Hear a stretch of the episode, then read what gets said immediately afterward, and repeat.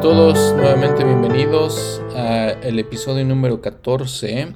Este es un episodio muy especial porque vamos a hablar de un gran personaje que fue José, hijo de Jacob, y lo vamos a, a conocer un poco más y vamos a ver lo grandioso que él, él fue y lo especial que es para algunos de nosotros por porque él es eh, Leí, viniendo a América, es descendiente de este gran hombre.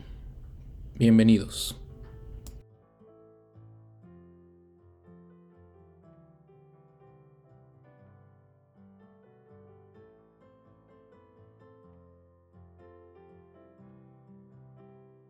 Entonces miren, si ven su manual, ahí dice Génesis capítulo 37 al 41, no, se está saltando realmente su manual eh, tres eh, capítulos del Antiguo Testamento.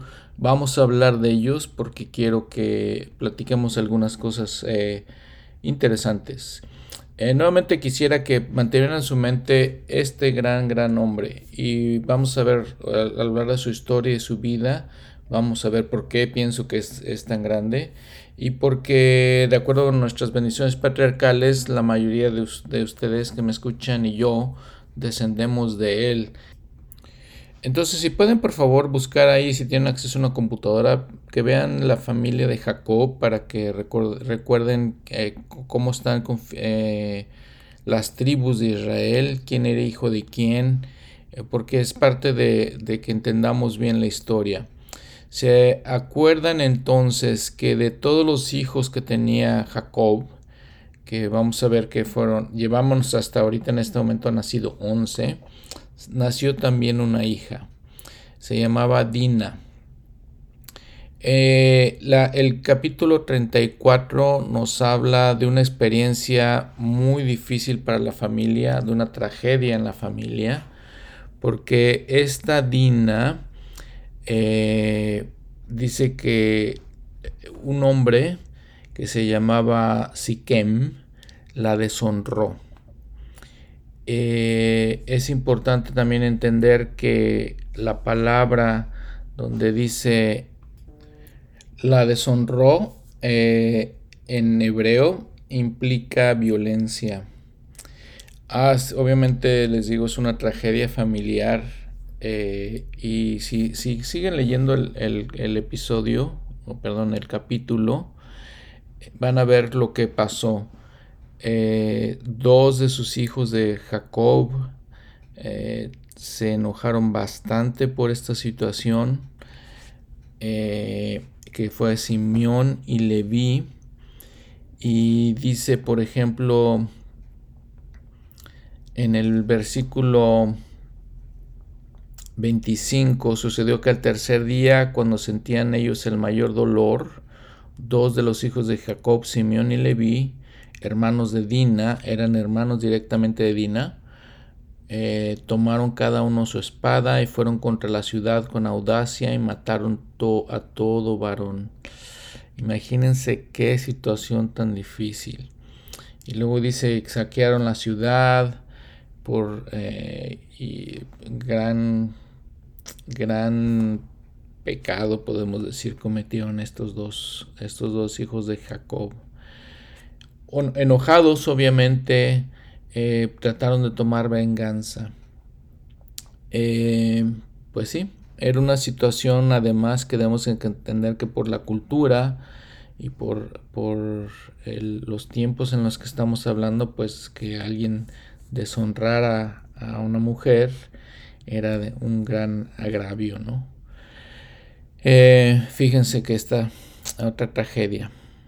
Y es algo de lo que hemos venido hablando, de, las tragedias en las vidas de estos hombres, las situaciones tan, tan difíciles. Esta situación, les digo, no me la puedo imaginar que algunos de mis hijos hicieran esas cosas.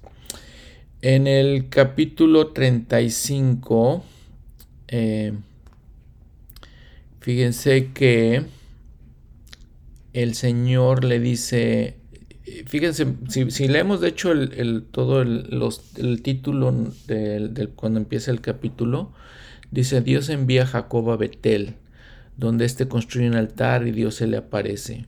Dios renueva la promesa de que Jacob será una gran nación y vuelve a decir que su nombre será Israel. Entonces fíjense lo que ya dice directamente la, escritura. Y dijo Dios a, Jacob, levántate, sube a Betel y habita ahí, y haz ahí un altar al Dios que se te apareció cuando huías de la presencia de tu hermano Esaú.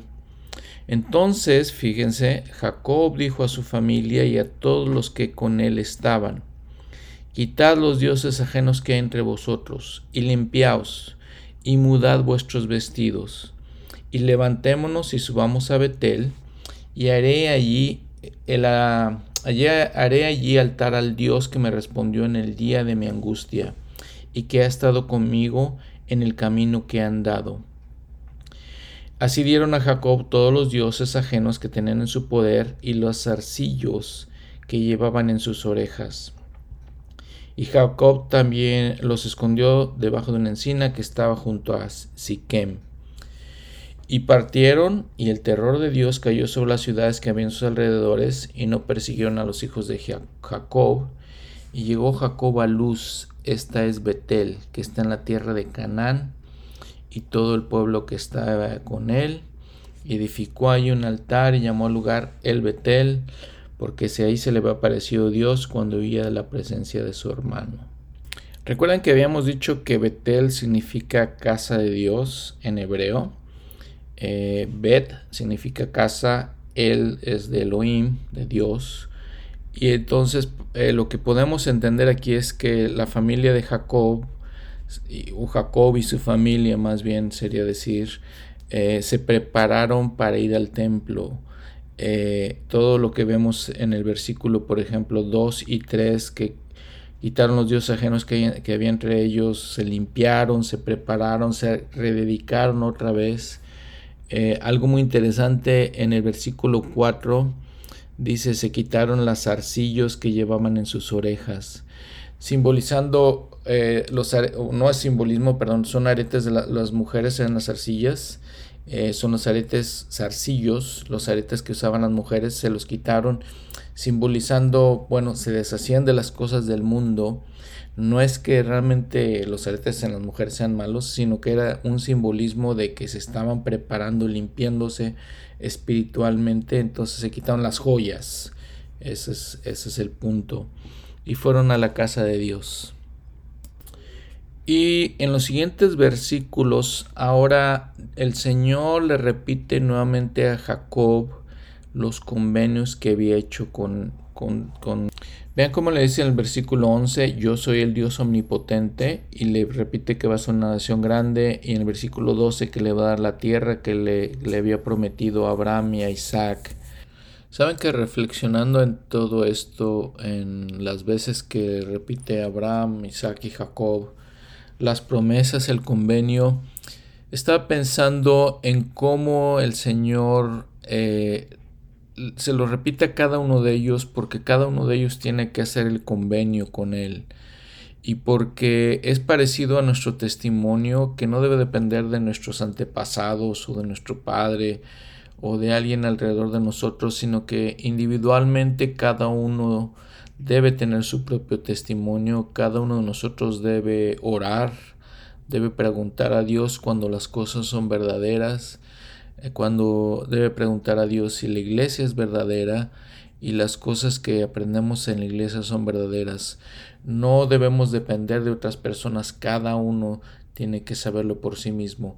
Y la verdad para mí es una prueba muy grande, muy importante de que la iglesia es verdadera y las enseñanzas son verdaderas porque no dependemos de otros, les digo, tiene cada uno que por su propia experiencia llegar a ese conocimiento. Entonces, por la propia experiencia de Jacob en este momento, tiene que aprender el convenio que Dios ah, hizo con su abuelo, con su padre y que está ahora haciendo con él. bueno, entonces siguen eh, algunas experiencias para reflexionar en la vida de Jacob. Y fíjense que viene un periodo muy serio, muy eh, un periodo de pruebas grandes para Jacob, eh, porque en los siguientes versículos, fíjense en el versículo 18. perdón, vamos a empezar en el 16. Ah, dice, partieron de Betel y habían aún como media legua de tierra para llegar a Efrata, cuando Raquel dio a luz y tuvo un parto difícil. Y aconteció que como era un parto difícil, le dijo, le dijo la partera, no temas, porque también tendrás este hijo. Y fíjense en el versículo 18, y acaeció que al salírsele el alma, pues murió, llamó su nombre Benoni, mas su padre lo llamó Benjamín. Así murió Raquel y fue sepultada en el camino de Frata, la cual es Belén. Y el 20 puso Jacob un pilar sobre su sepultura. Esta es la señal de la sepultura de Raquel hasta hoy. Entonces otra prueba grande, grande para, para Jacob. Muere Raquel cuando da, cuando da luz a, a, Benjamín, el último de sus hijos de Raquel, o el segundo de sus hijos de Raquel, el último de los hijos de Jacob también. Entonces muere en ese momento. Y pues sí, es una, obviamente una prueba grande. Eh, fíjense que entonces em, la, la, reflexión es esta. No sé si ustedes han sentido eh, que a veces nos tenemos pruebas y llega una prueba sobre otra prueba y sobre otra prueba. Un periodo de pruebas eh, muy fuertes en los que personalmente me siento qué está pasando, cómo puedo, cómo puedo sobrellevar estas pruebas, cómo puedo vencer estas pruebas. Les digo, ¿qué está pasando en mi vida, no? Y a veces sentimos al Señor lejos de nosotros, a Dios que está lejos de nosotros, pero son parte de, de, de los retos que tenemos que vencer.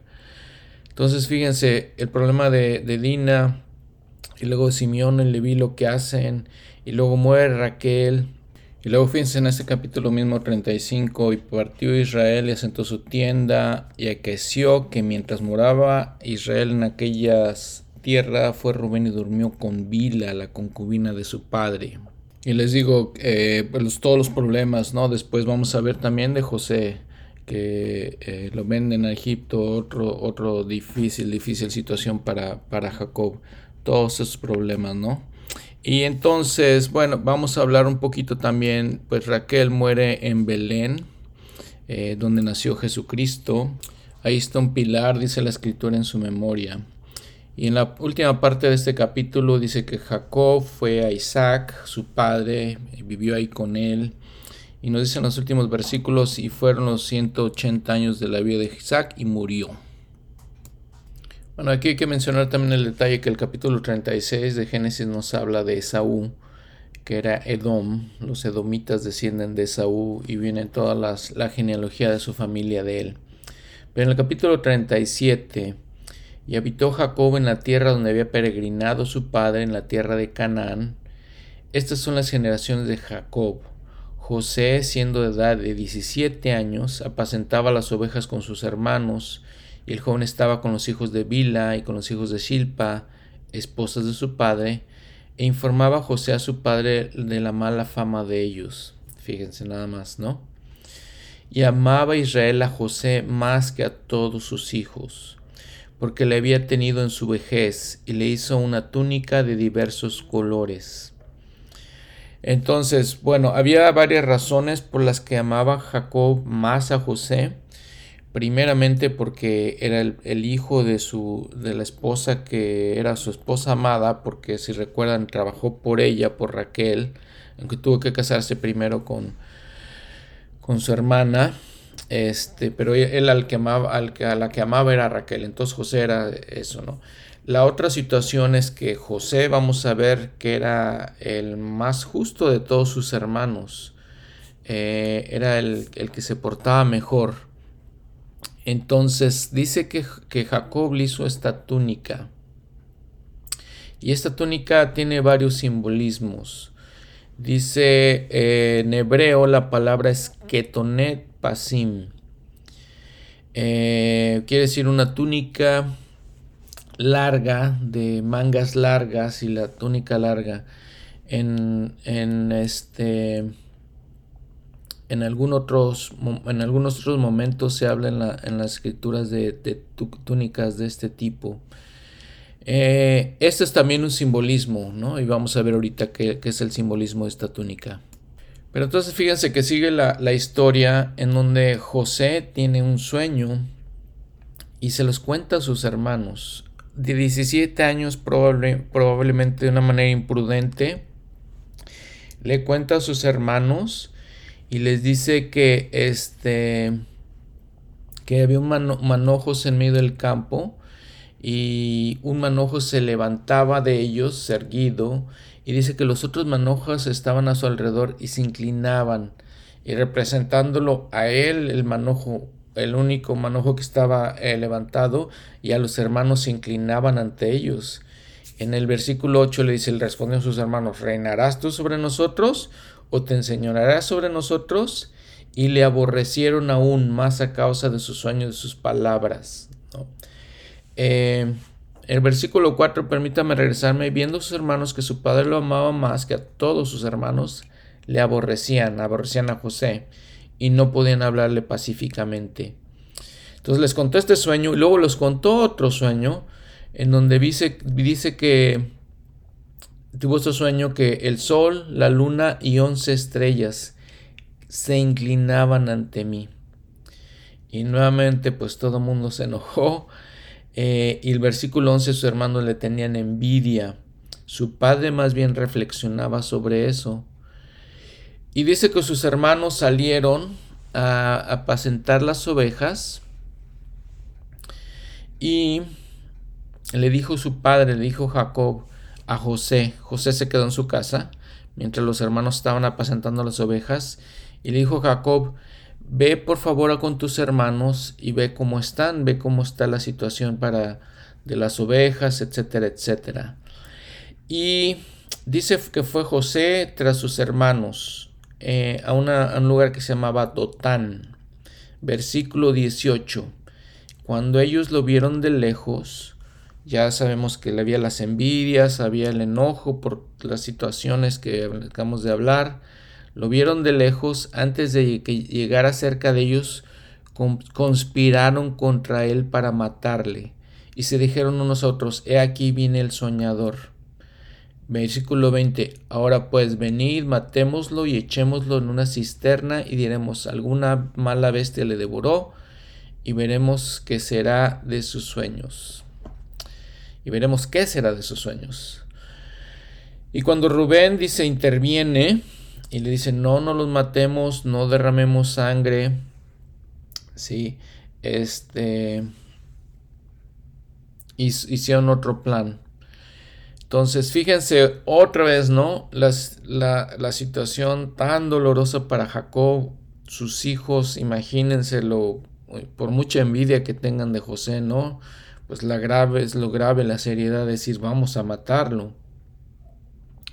Y lo que hicieron más bien lo echaron en la cisterna, porque Rubén intervino eso y Judá también en el versículo 26 dice, ¿qué provecho hay que, en que matemos a nuestro hermano y encubramos su muerte? Entonces Judá les dice, venid y vendámoslos a los, vendámosle a los ismaelitas y no sea nuestra mano sobre él porque es nuestro hermano y nuestra carne. Y sus hermanos estuvieron de acuerdo con él. Bueno, no hicieron algo tan mal como matarlo, pero bueno, de todas maneras es algo mal. Y cuando pasaron los mercaderes medianitas, sacaron a ellos a José de la cisterna y lo trajeron arriba y le vendieron a los ismaelitas por 20 piezas de plata. Y estos dice, eh, los ismaelitas se lo llevaron a Egipto. Y Rubén volvió a la cisterna y no halló a José dentro y rasgó sus vestidos. Entonces Rubén estaba en otro lugar, regresó a la cisterna, ya no lo vio, rasgó sus vestidos, volvió a sus hermanos. El joven no aparece. ¿Y qué vamos a hacer? Entonces dice, tomaron ellos la túnica de José, degollaron un cabrito de las cabras, tiñeron la túnica con la sangre y la túnica de colores, la que le había dado Jacob, y la trajeron a su padre. Y dijeron, en el versículo 32 estoy leyendo, esto hemos hallado, reconoce ahora si es o no la túnica de tu hijo. Y él la reconoció y dijo, la túnica de mi hijo es, alguna mala bestia le devoró. José ha sido despedazado.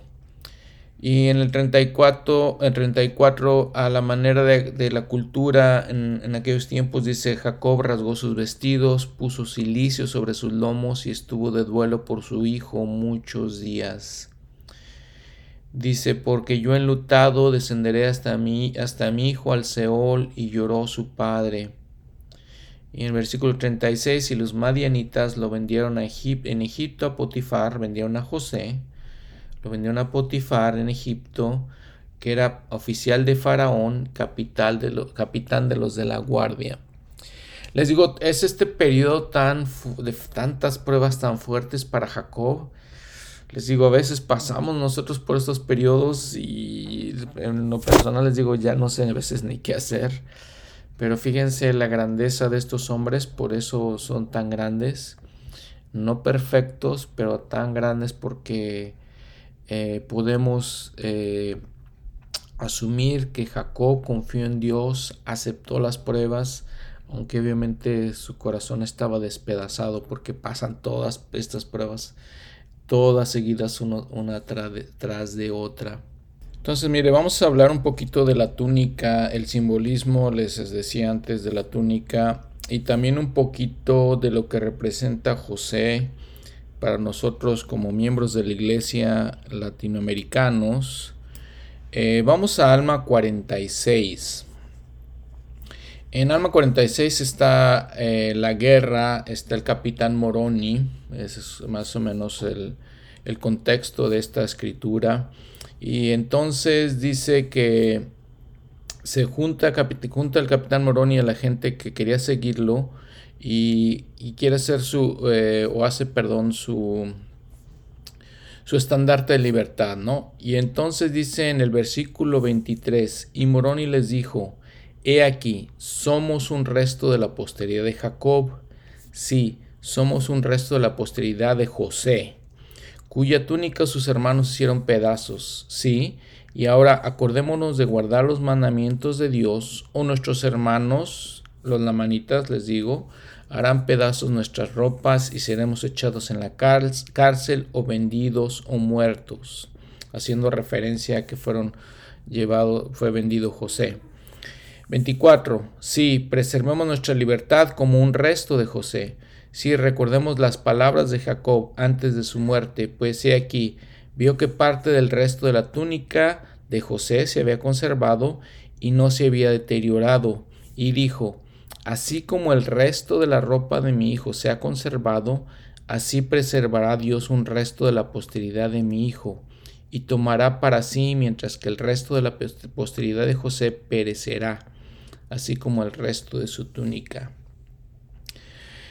25. Eh, y aquí esto entristece mi alma, no obstante se deleita mi alma en mi Hijo por esta parte de su posteridad que Dios tomará para sí. Versículo 26. He aquí, así fue como se expresó Jacob.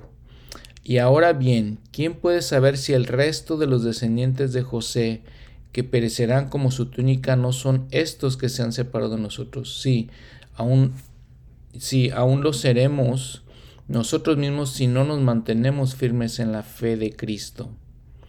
Entonces aquí le está diciendo Moroni eh, la relación que nosotros, les digo, los latinoamericanos, naciendo, habiendo nacido de, esta, en estas tierras del continente americano, la relación que tenemos con José, somos un remanente de la casa de José y, el simbolismo de, la túnica que, que, quedó, ese pedazo de túnica, y entonces cuando leí bien estas tierras, ese es como ese remanente, ese pedazo de, de José, de la casa de José, que viene a estas tierras y este nosotros somos esa, esa parte, somos un resto de la posteridad de José.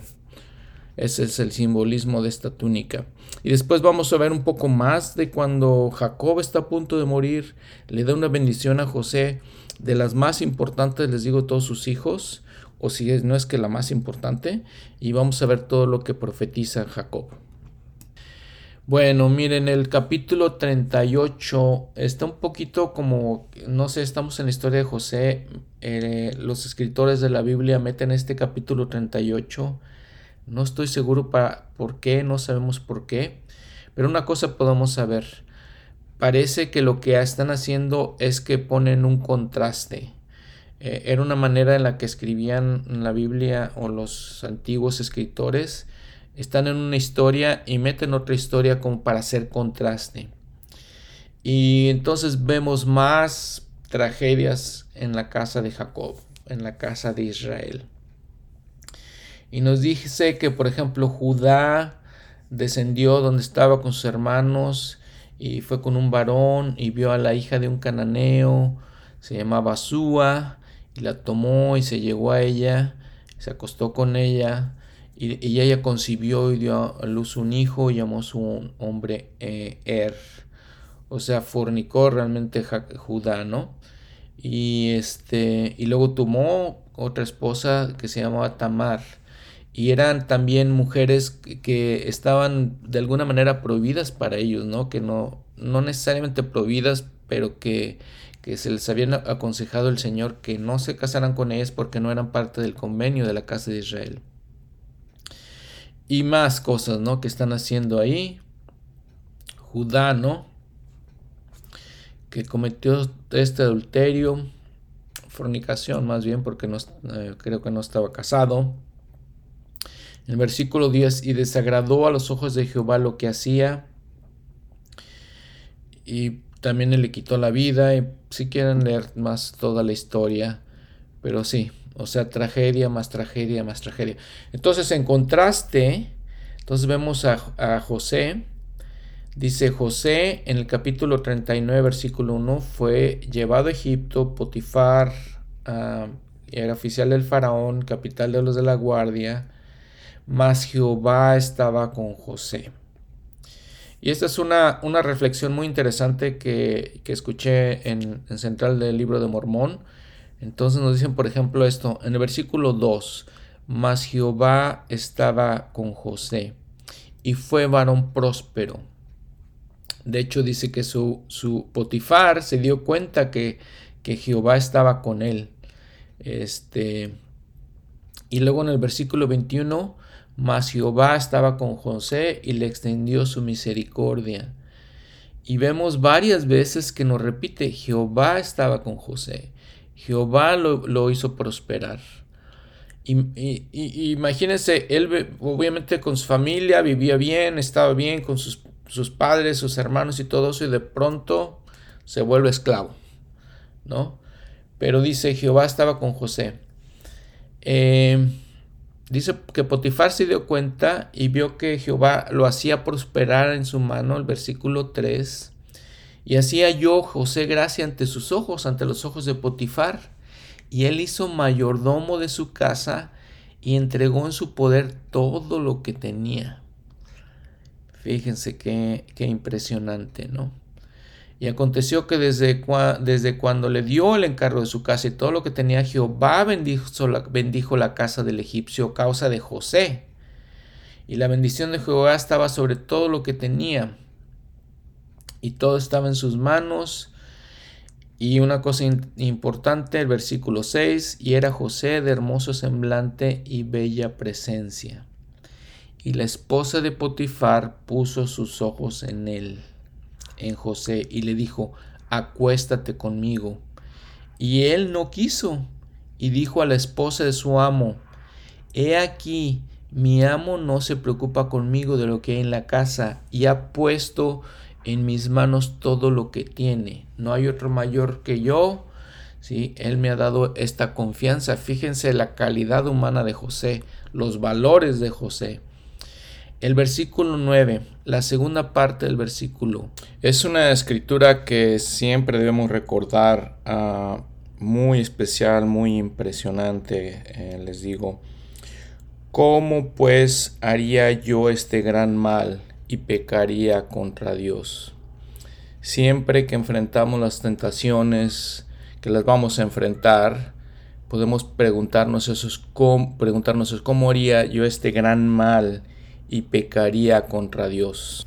Un ejemplo perfecto de la rectitud de, este hombre José, de sus valores como eh, seguidor de, Dios, nuestro Padre Celestial. Y fíjense que dice el versículo 4, eh, perdón, el versículo 10, y sucedió que hablaba a ella a José cada día, y él no la escuchaba para acostarse al lado de ella, para estar con ella. O sea, cada día era la tentación, él no la escuchaba, él se mantuvo firme en su creencia, firme en su rectitud. Hasta que dice que un día lo tomó de su, de su vestidura y él dice en el versículo 12, él, se escapó de ella, huyó y salió fuera. Bueno, mira, el presidente Kimball dice que tengamos cuidado con esto, que no seamos como la esposa de Potifar, que, eh, que hizo lo que dice el Señor que no debemos hacer, que ella ya había cometido adulterio en su corazón y día tras día lo buscaba. Pero fíjense, también dice el presidente Kimball, huyamos cuando tengamos las tentaciones, estemos ya preparados mentalmente y huyamos. Y lo que sigue de la historia es que el esposo de Potifar lo acusa, José va con su esposo y le dice, mira José, tengo aquí la túnica, José trató de, este, de cometer adulterio conmigo, lo acusa. Interesante saber que Potifar no le cree realmente a su esposa porque en otra situación lo hubiera matado, mandado matar, pero lo que hace Potifar es que lo manda a la cárcel, lo, lo manda a que sea encarcelado. Y nuevamente ven en la cárcel el versículo 21, mas Jehová estaba con José y le extendió su misericordia y le dio gracia ante los ojos del jefe de la cárcel. Y el jefe de la cárcel entregó en manos de José a todos los presos que había en aquella prisión. Todo lo que hacía allí, él lo hacía. Si dice el, el 23, no hacía nada el jefe de la cárcel, sino que lo hacía José más bien porque nuevamente Jehová estaba con él y lo que él hacía, Jehová lo prosperaba. Nuevamente, qué, qué, qué gran, gran historia de este hombre José. Y dice el capítulo 40, y aconteció después de estas cosas que el copero del rey de Egipto y el panadero delinquieron contra su, contra su señor, el rey de Egipto, y se enojó Faraón contra esos dos oficiales de ellos y los puso en la cárcel. Y estuvieron ahí y obviamente los se encargaba José de ellos. Y eh, fíjense que estos dos hombres tuvieron un sueño. Los dos. Y en un momento José dice en el versículo 6, vino de mañana, los miró, dice que estaban tristes y les preguntó, bueno, ¿por qué están tristes? ¿Qué les pasa? Y le dijeron, hemos soñado un sueño. Les digo, los dos soñaron un sueño y no hay quien lo interprete. Y otra vez la calidad, calidad tan grande de José. Entonces les dijo José, ya había tenido sueños anteriormente, si recuerdan, había los, los había interpretado. Y entonces les dice José, ¿no son de Dios las interpretaciones? Contádmelo ahora. No les está diciendo, hey, yo sé cómo interpretar sueños. Él dice, no son de Dios las interpretaciones, haciendo referencia a que Él no interpreta los sueños, Dios los interpreta. Y entonces le dice, contádmelo. Y entonces uno les dice, bueno, vi unas vids y, y, eh, y esas cosas. Uno de ellos iba a ser restaurado a su puesto anteriormente. Y este Dice que los tres sarmientos le llama son tres días. Al cabo de tres días, Faraón levantará tu cabeza y te restituirá, restituirá, perdón, y eh, regresarás a ser copero. Este era el copero. Y el panadero también tuvo un sueño. Y entonces José le dijo: ¿Sabes qué? Que Faraón te va, a va a caer sobre tu cabeza, te hará colgar y vas a morir.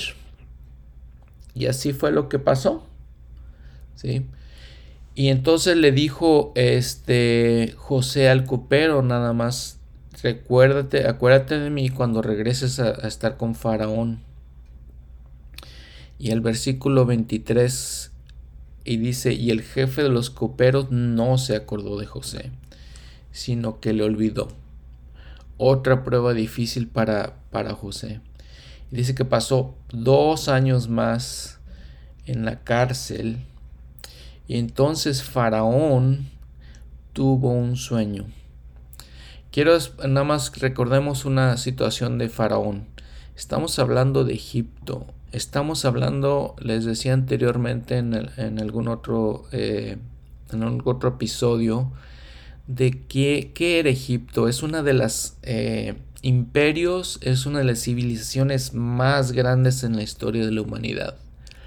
Era probablemente el, imperio más poderoso en estas épocas, ¿no? Entonces, nada más para que tengamos una perspectiva de los, el significado de Faraón y el significado de Egipto. Y si obviamente vemos ahí la cultura egipcia y vemos las pirámides egipcias, lo poderoso que eran estos hombres. Y entonces tuvo un sueño Faraón. Dice, tuvo eh, que pasó que al río subían siete vacas hermosas a la vista y muy gordas, pasean en el prado. Y luego venían otras siete vacas de feo aspecto y este enjutas, quiere decir flacas, ¿no? No tenían buen aspecto. Y dice que estas flacas se devoraban a las siete gordas.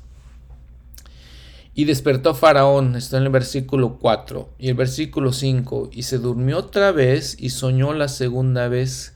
Dice siete espigas llenas y hermosas que crecían de una sola caña, y luego siete espigas que eran menudas y abatidas por el viento, y las siete espigas menudas, delgadas, devoraron a las siete espigas gruesas y llenas, y despertó Faraón, y entonces tuvo esos dos sueños. En versículo 8 dice, acaeció que a la mañana estaba agitado su espíritu y envió e hizo llamar a todos los magos de Egipto y a todos sus sabios y les contó sus sueños, mas nadie lo pudo interpretar. Y entonces se acordó el jefe de los coperos de que existía José y le dijo a Faraón, yo conozco a alguien que puede interpretar tus sueños. Le dice en el versículo 12, y estaba allí con nosotros en la cárcel un joven hebreo, siervo del capitán de los de la guardia, y se los contamos. Le está diciendo que contaron, les contaron sus sueños. Y nos interpretó nuestros sueños y declaró conforme a los sueños. Entonces el versículo 14 llamó Faraón a José y lo hicieron traer, obviamente lo presentaron, lo cambiaron de vestidos, lo, lo afeitaron y todo eso preparándolo para estar ante Faraón.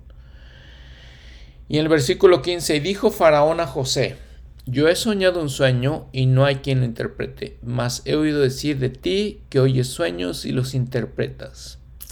Nuevamente la calidad de José.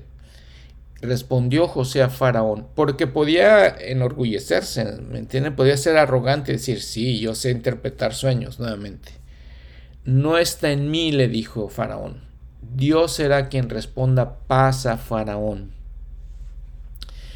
Y entonces le dice, las vacas flacas que devoran las vacas gordas significan que va a haber siete años eh, de hambre, que va a haber primero siete años, las siete vacas gordas, va a haber primero siete años de abundancia, pero después van a venir las siete vacas flacas, que es el hambre, que van a devorar a las otras, igual con las espigas, ¿no?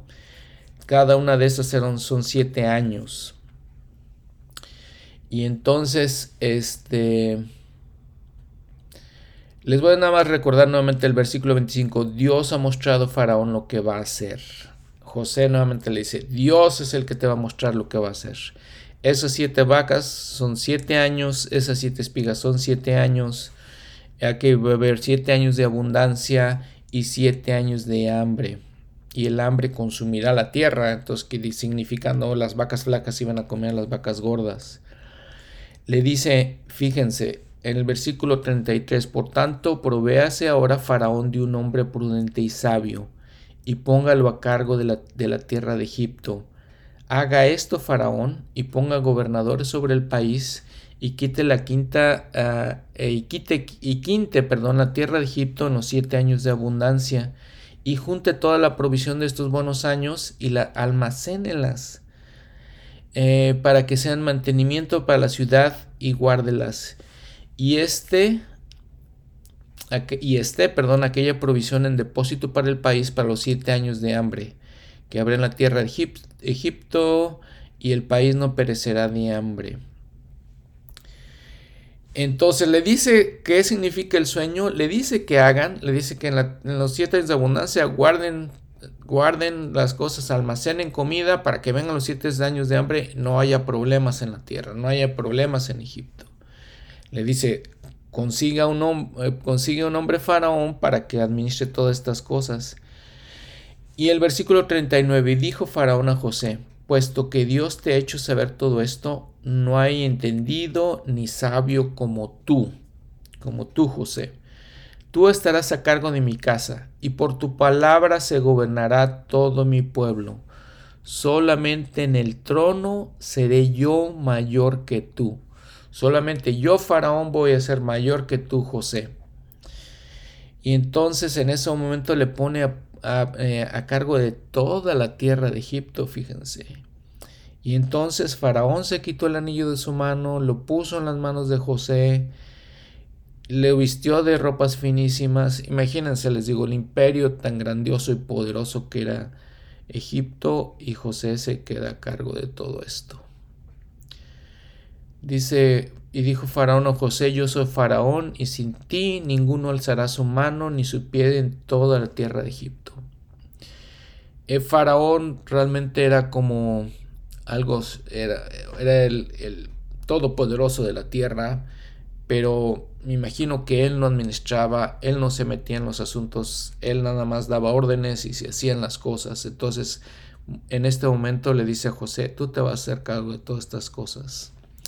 Y llamó a Faraón el nombre de José, Safnat Panea, le dio por esposa a Senat, hija de Potifera, sacerdote de On, y salió José por toda la tierra de Egipto. Y era José de edad de treinta años cuando fue presentado delante Faraón, rey de Egipto, y salió. Entonces, en 30 años, había pasado 13 años aproximadamente entre la esclavitud y eh, la cárcel. Y no sé si ustedes pueden tener, sentir el espíritu, el espíritu de este, nuevamente de este gran hombre José. E hizo lo que Dios le había eh, revelado, la revelación que le había dado hizo José eso, guardó eh, alimentos durante esos siete años de abundancia. Dice el versículo 50, entonces tuvo dos hijos antes de que viniera el primer año del hambre de esta mujer Asenat, que era su esposa. Su primogénito que se llamó Manasés y luego el segundo que llamó Efraín y les puso porque ahí viene si podemos leer ahí lo que dice de qué significan sus nombres no y así sucedió en el versículo 56 y el hambre estaba por toda la faz de la tierra entonces cuando vino los años de hambre José abrió todos los graneros y vendía todo lo que estaba ahí y toda la tierra alrededor, me imagino, de, Egipto venían para comprar a José, porque en toda la tierra había crecido el hambre. Nuevamente, no sé si puedan sentir el espíritu de estas escrituras, el espíritu de José, de su fidelidad, de lo grandioso que fue. Y, eh, que ustedes que me escuchan, este, por medio de sus bendiciones patriarcales pueden saber que vienen de este gran hombre descendientes, los latinoamericanos, ¿verdad? Descendientes de Leí, que descendía de José, de este gran hombre. Tenemos la sangre de este gran hombre. ¿sí? Eh, en el capítulo 42, fíjense eh, que Jacob nos habla, regresamos a hablar de Jacob y dice que viendo que Jacob que, en Egipto había alimentos, dijo a sus hijos, ¿por, ¿por qué estáis mirando? Les dijo, vayan a Egipto para comprar, para que compren comida, ¿no? Y dice, descendieron diez hermanos de José, Fíjense, diez hermanos descendieron a comprar trigo. Jacob no quiso enviar a Benjamín, obviamente porque era hijo de Raquel y era nuevamente el único hijo que le quedó de Raquel. No quería que pasara algún desastre, dice la escritura, entonces no, no lo mandó él, fueron los otros diez. Entonces fueron a comprar porque dice había hambre en la tierra de Canaán, fueron a Egipto. Y nuevamente repite, y José era el señor de la tierra, que le vendía a todo el pueblo de la tierra. Llegaron los hermanos de José, ese es el versículo 6, y se inclinaron ante él, rostro en tierra. Fíjense, lo que había soñado anteriormente sucedió. Llegaron a pedir comida o comprar comida y se inclinaron ante José. Y vio José a sus hermanos y los reconoció. Y entonces sucede otra historia en este capítulo. Y la reflexión aquí entonces es cómo José eh, sacó beneficio de todas las pruebas que pasó, de todos los problemas que pasó. Él aprendió de esas cosas y entonces el Señor lo prosperó y lo bendijo de gran, gran manera. Hizo lo que el Señor le dijo a José Smith en Doctrina y Convenio 121-22. Eh, sobrellevó bien sus pruebas y al final fueron de experiencia para él. Y bueno, discúlpeme que he sido un poco repetitivo en estas situaciones, ¿no? Pero esa es la gran reflexión que tenemos que aprender, que podamos seguir el ejemplo de de la que nos enseñan las escrituras, que las apliquemos a nosotros mismos al ver estos hombres. Fíjense que, por ejemplo, José, ni Jacob, ni nada, les digo, pasaron todas estas pruebas, pero sin embargo no se volvieron amargados, no se rebelaron contra Dios, no se quejaron contra Dios, ahí se mantuvieron fieles. Es una reflexión muy importante que quiero que pues todos aprendamos de estas escrituras. Unas, para terminar este episodio, algunas eh, observaciones culturales de lo que estamos viendo. Por ejemplo, lo que vio en su sueño el faraón del ganado, de las vacas que este, subían del río. Es más o menos lo que sucede porque las vacas se sumergen en el río para protegerse del calor tan grande y también de los insectos. Nos dice también que, por ejemplo, el viento eh, nos dice que era una e, era es algo muy particular de esas de aquellas de aquellos tiempos o más bien perdón de aquellas tierras sí dice porque decía que el viento venían las espigas y eran abatidas por el viento. Entonces se, se llama el viento del este eh, y es algo muy común de aquellas tierras eh, es, es, algo que de hecho la gente tiene miedo, ¿no? De esos, de esos vientos tan fuertes. Kamsin se llaman esos, esos vientos en la Tierra Santa. Son vientos que vienen del desierto. Eh, por ejemplo, los magos de Egipto probablemente eran los magos de las religiones, de tantas religiones, de tantos dioses que tenían, más que religiones, tienen tantos dioses los egipcios. Eh, por ejemplo, cuando este rasuran a José para presentarlo ante, Faraón. Era una costumbre de, los egipcios rasurarse bien, bien rasurados, contrario a otras costumbres de aquellos tiempos que siempre les gustaba usar barbas. Era, eran diferentes costumbres. Son detalles culturales, ¿no? De aquellas culturas y aquellos tiempos. Dice que José se casó con Asenat, era hija de Potifera, eh, lo que podemos saber tal vez es que la clase que en esos tiempos dominaba Egipto se llamaban Ixos y que eran de, los semitas, de las tribus semíticas. Em, e interesante, es interesante en eso. Fíjense que cuando eh, el faraón también le da el nombre a José, era algo, algo de, de su cultura que cuando había una persona que venía de, tierras eh, extranjeras, les daban un nombre Egipto, egipcio, perdón, no Egipto. Eh, la, la, traducción más o menos es como Dios habla o el hombre que puede revelar los secretos. Es algo más de lo que significa este nombre que le da el faraón a José. Y regresando este, al, al matrimonio de José, si se fijan en, anteriormente, pues era muy importante. Hemos puesto mucho énfasis en que se casaran con, con, personas dentro del convenio. No sabemos exactamente de Asenad. Los, los comentarios de las escrituras nos dicen que probablemente era, se, había, se, se convierte a Dios, al Dios de Israel, para que se haya convertido esta mujer Asenad en la esposa de un profeta y la madre de Efraín y Manasés. Bueno, y un comentario más en cuanto a la vestimenta de José de colores. Fíjense que hay eh, fuentes apócrifas que indican que este, esta vestidura que él usaba era una la vestidura de Adán. Y entonces probablemente significaba que pasaba de patriarca a patriarca y como José recibió esta, esta vestidura, pues sus, hermanos obviamente se enojaron por esto. Significa tal vez que representaba eh, la conexión patriarcal del sacerdocio y que le fue dada a José y no le fue dada a Rubén. Bueno, gracias por escuchar este episodio. Espero que haya sido instructivo. Espero que nuevamente hayan sentido el poder y el espíritu de estas escrituras, el poder y el espíritu de estos grandes patriarcas. Nos vemos la próxima semana. Gracias, que estén muy bien.